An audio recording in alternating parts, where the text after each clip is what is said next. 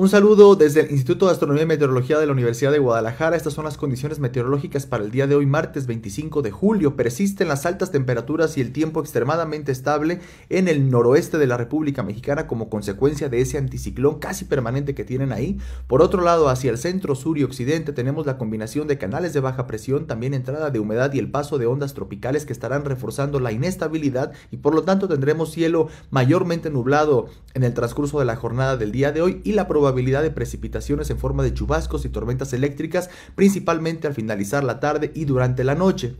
Los modelos de pronóstico justamente están indicando que los mayores acumulados de precipitación se encontrarán en estados del centro de la República Mexicana, Guanajuato, Michoacán, Altos de Jalisco, en general todo el estado de Jalisco, pero concentrados hacia los altos y también hacia Nayarit y Sinaloa, acumulados puntuales que pueden ser superiores a 40 milímetros. El día de hoy por la tarde en el área metropolitana de Guadalajara, temperaturas máximas entre 27 y 28 grados Celsius con probabilidad de precipitación prácticamente en toda el área metropolitana. El día de mañana muy temprano amaneceremos con temperaturas algo frescas, entre 16 y 18 grados en el área metropolitana de Guadalajara. No se descarta alguna llovizna ligera de forma dispersa, más fresco hacia Ciénega, Altos y el norte del estado, y más cálida las temperaturas hacia el sur y hacia la costa.